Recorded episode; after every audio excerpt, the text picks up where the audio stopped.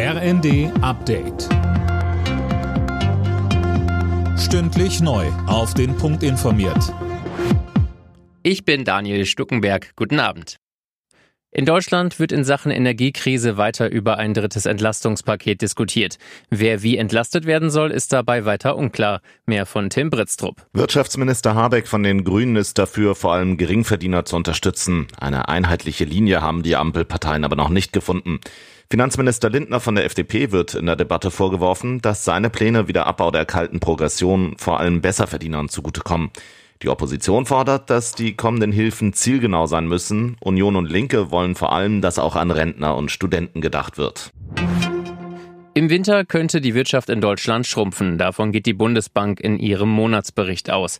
Und in Sachen Inflation ist das Schlimmste wohl auch noch nicht überstanden, Philipp Rösler. Richtig, die Experten der Bundesbank rechnen schon jetzt im anstehenden Herbst mit Inflationsraten von rund 10 Prozent. Das wären nochmal eineinhalb Prozentpunkte mehr als im Juli.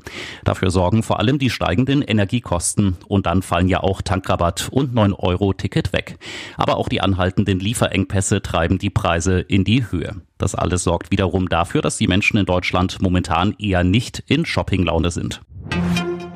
Über 36 Jahre nach der Reaktorkatastrophe von Tschernobyl sind immer noch viele Pilze in Süddeutschland radioaktiv belastet. Betroffen sind vor allem der Bayerische Wald, der Alpenrand und das Donaumoos. Das geht aus einem entsprechenden Bericht des Bundesamtes für Strahlenschutz hervor. Unmengen von gesammelten Waldpilzen von dort sollte man nicht essen. 200 Gramm belastete Pilze pro Woche, entsprechend von der Strahlenbelastung 20 Flügen von Frankfurt nach Gran Canaria. Männer spielen seit der Corona-Krise häufiger am Computer. Bei einer Umfrage für die kaufmännische Krankenkasse ist rausgekommen, jeder achte Mann zockt mehr als vor der Pandemie. Insgesamt spielen 61 Prozent der Männer Computerspiele, bei den Frauen sind es 44 Prozent.